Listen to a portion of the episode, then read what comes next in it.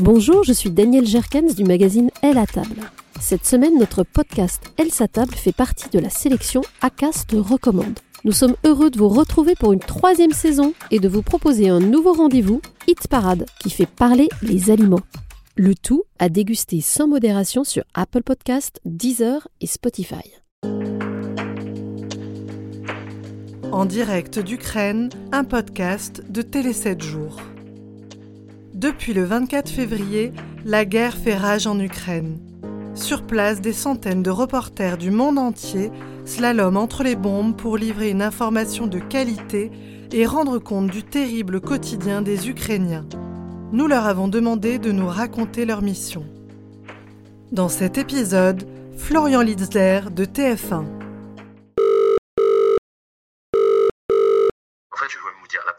Que j'ai de la guerre, elle n'est pas, elle est pas en Ukraine, elle est à l'aéroport de où euh, on croise, alors que j'attends l'avion pour partir en Pologne, puisque donc l'espace aérien ukrainien est fermé, on peut plus aller directement en avion, un avion d'Air France, un classique, euh, et il y a du surbooking. Donc mon caméraman est monté, et on est deux personnes à rester en dehors de l'avion et à attendre, parce qu'on nous dit il y a une place qui reste, et on va voir à qui on l'attribue. Il y a moi, et, et, un grand monsieur qui s'appelle Sergei, avec qui je commence à discuter d'une cinquantaine d'années, qui est ukrainien. Il a son passeport ukrainien à la main, il ne le lâche pas.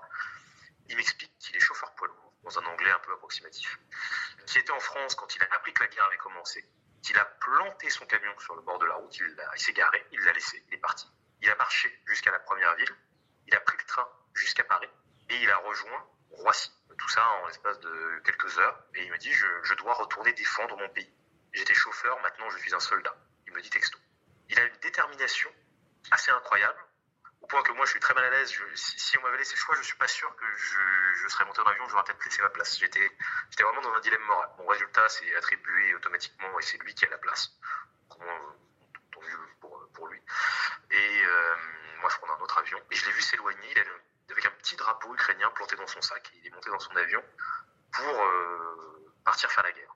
Et j'étais même pas encore proche de l'Ukraine que j'avais déjà une démonstration de ce que je vais avoir pendant euh, ces deux semaines, c'est de la détermination incroyable des, Ukrainiens. Et aussi de leur détresse et de leur peur, et de ce sentiment euh, d'être attaqué et blessé. Ça, c'est aussi ce qu'on a eu quand on a franchi la frontière. On franchit la frontière et on tombe directement sur ces milliers de réfugiés. Il y a probablement une file d'attente, il y a une file d'attente de voitures qui s'étend jusqu'à l'horizon complètement arrêté parce qu'on passe vraiment au compte-goutte. Parce qu'il y a plein de personnes qui sont venues à pied, en bus, qui sont massées et qui, pour certaines, supplient les militaires de les laisser passer. On fait des témoignages euh, vraiment déjà bouleversants. Le, un des premiers qu'on fait, et c'est le premier, euh, moi, sonore, les premières interviews qui m'a marqué, on fait une dame dans sa voiture avec euh, un ado derrière et elle nous dit Ah, parlez plutôt à mon fils, il, il parle mieux anglais que moi. D'accord On lui parle, il sort de la voiture imaginez vraiment le, l'adolescent un peu cliché, quoi. Vous voyez, qui était en train de jouer euh, sur sa console, euh, qui était à son téléphone, qui avait les yeux, les, un, un truc à capuche sur les épaules, euh, qui a pas l'air très, comment dire, pas très, pas très bien motivé par l'interview, enfin, qui va un peu entrer dans les pieds. Mais il se met quand même devant la caméra et il nous parle en anglais. Et il nous explique que donc, bah, ils fuient la ville, ils viennent de la, ils viennent de la capitale, ils sont partis dès qu'il y a eu les premières alertes. Et je lui dis, mais alors, je lui fais, vous allez où avec euh, votre mère? Et il me regarde dans les yeux, il me fait, moi je viens d'avoir 18 ans. Il y a un ordre de mobilisation générale, donc je vais sûrement pas pouvoir partir. Euh, moi, je devais normalement commencer l'université dans un mois, mais là, euh, je vais devoir aller faire la guerre. Et quand vous avez un gamin qui vient d'avoir 18 ans, qui vous dit ça les yeux dans les yeux, et que vous sentez qu'il est derrière un, un stoïcisme de façade, vous sentez vraiment qu'il avait peur.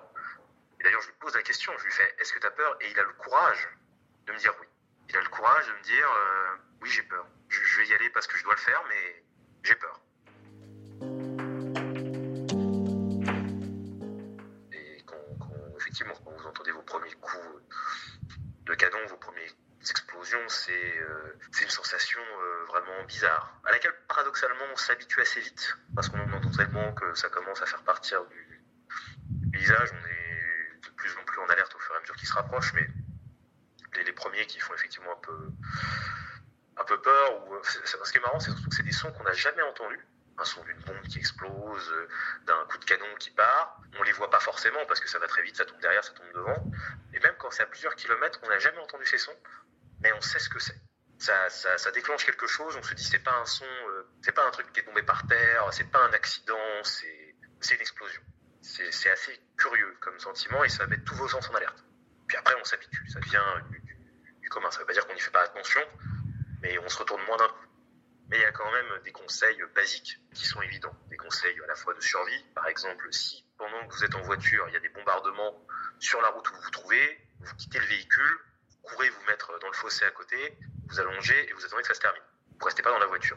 Ce genre de conseils très concrets. Les moments où ça a été le plus compliqué pour nous, on s'est notamment pris des, obus de mortier, on l'a mis dans un reportage qui a été diffusé dimanche, euh, deux semaines.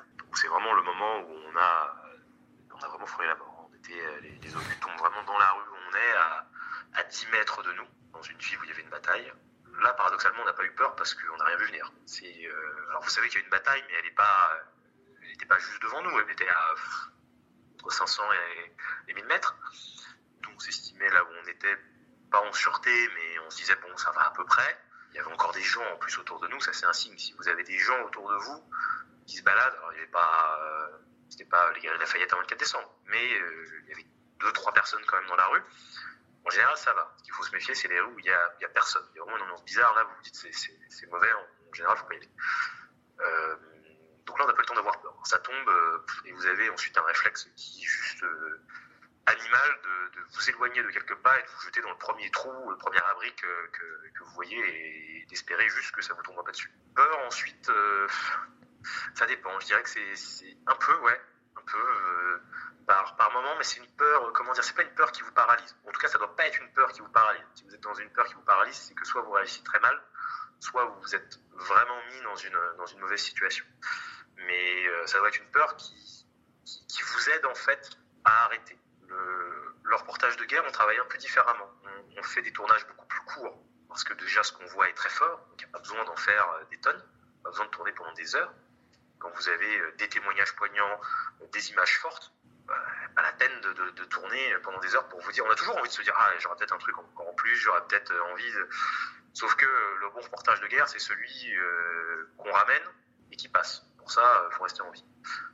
Si on suit cet instinct, parce qu'on a quand même un instinct journalistique, de vouloir toujours aller chercher un peu plus, de se dire ah mais qu'est-ce qu'il y a au coin de la rue? Ah mais c'est dangereux. Et ce qui vous empêche de faire ça, une partie c'est la raison, et c'est parfois difficile d'aller contre. Et l'autre partie, c'est aussi la peur.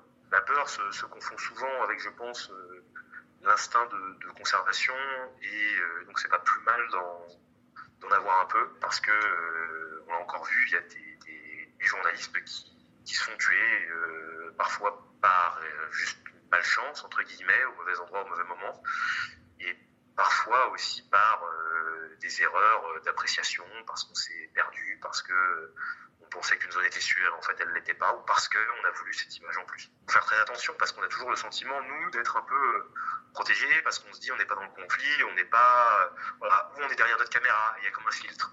Que la balle, elle fait pas de différence entre vous et, un combattant ou un civil. Donc il faut aussi faire très attention à cette espèce de distance qu'on met de nous quand on filme. Et il faut en mettre une parce que sinon on, on craquerait tout de suite. Hein. C'est très dur ce qu'on voit on se met dans notre peau de, reporter, euh, mais elle n'est pas par balle, notre peau de reporter. On arrive peut-être à arrêter les, sentiments, les choses que nous renvoient les gens, on en imprègne beaucoup, mais on garde pour nous, et on craque en général au bout d'un moment. Mais il faut faire très attention à ce, sentiment d'invulnérabilité.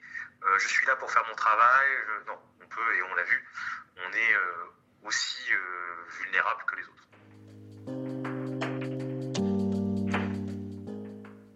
Que des choses peuvent avoir euh, moins de saveur quand vous rentrez. Et c'est pour ça que certains journalistes ne font que ça.